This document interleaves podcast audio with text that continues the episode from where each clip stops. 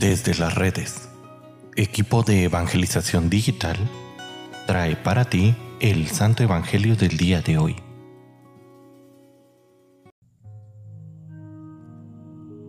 El día de hoy, martes 25 de julio, escuchemos con atención el Santo Evangelio según San Mateo. Entonces se acercó a Jesús la madre de los hijos de Zebedeo, junto con ellos, y se postró para hacerle una petición. Él le preguntó, ¿qué deseas? Ella respondió, concédeme que estos dos hijos míos se sienten uno a tu derecha y el otro a tu izquierda en tu reino.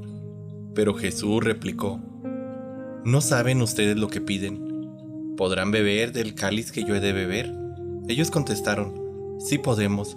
Y él les dijo, beberán el cáliz, pero eso de sentarse a mi derecha o a mi izquierda, no me toca a mí concederlo, es para quien mi Padre lo tiene reservado. Al oír aquello, los otros diez discípulos se indignaron contra los dos hermanos, pero Jesús los llamó y les dijo, Ya saben que los jefes de los pueblos los tiranizan y que los grandes los oprimen. Que no sea así entre ustedes.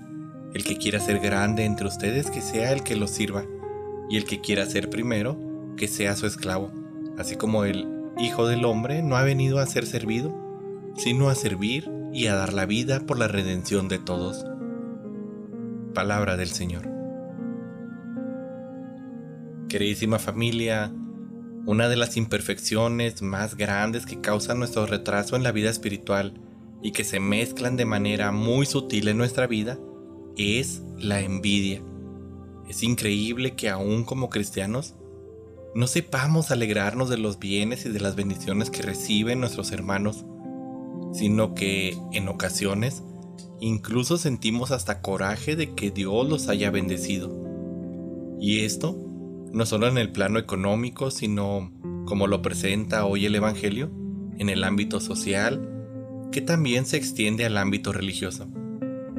Esto, como nos lo dice Jesús, es entendible, que se presente entre los paganos, entre los que no están llenos del amor de Dios, que no lo conocen, pero, ¿en nosotros?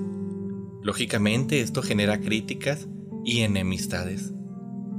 ¿Qué diferencia, querida familia, sería nuestra vida si al ver que uno de nuestros hermanos recibe una bendición, diéramos gracias a Dios por ser bueno, aún con los que según nosotros no merecían tal o cual favor? O si, en lugar de entristecernos, nos alegráramos al compartir la felicidad de quien se ha visto favorecido con un don o con una gracia. Sería muy diferente la vida si en lugar de desacreditar a nuestro hermano, buscándole todos sus defectos, realmente reconociéramos que nosotros mismos no somos mejores y que Dios, como Padre bueno, da a cada uno no como se merece, sino sobre la base de su infinito amor. Seguramente nuestra vida estaría llena de paz y de alegría si nosotros nos alegráramos por nuestros hermanos. Y claro, entiendo que hay veces en las que decimos, pero ¿por qué el Señor le da a alguien que es malo? A alguien que no le agradece?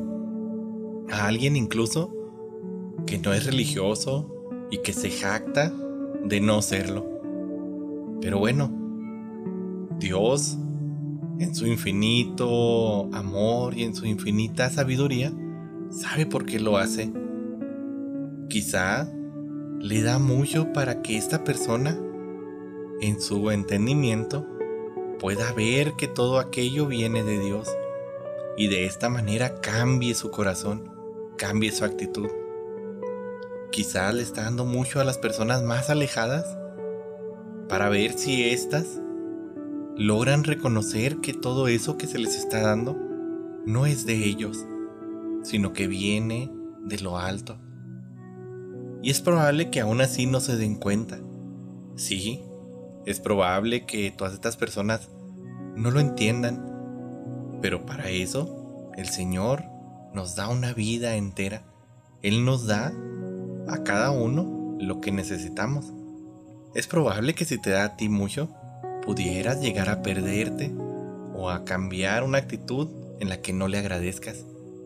Es por ello que la invitación del Evangelio del día de hoy es que cambiemos nuestra actitud, nos alegremos por nuestros hermanos y de esta manera veamos qué bueno es el Señor.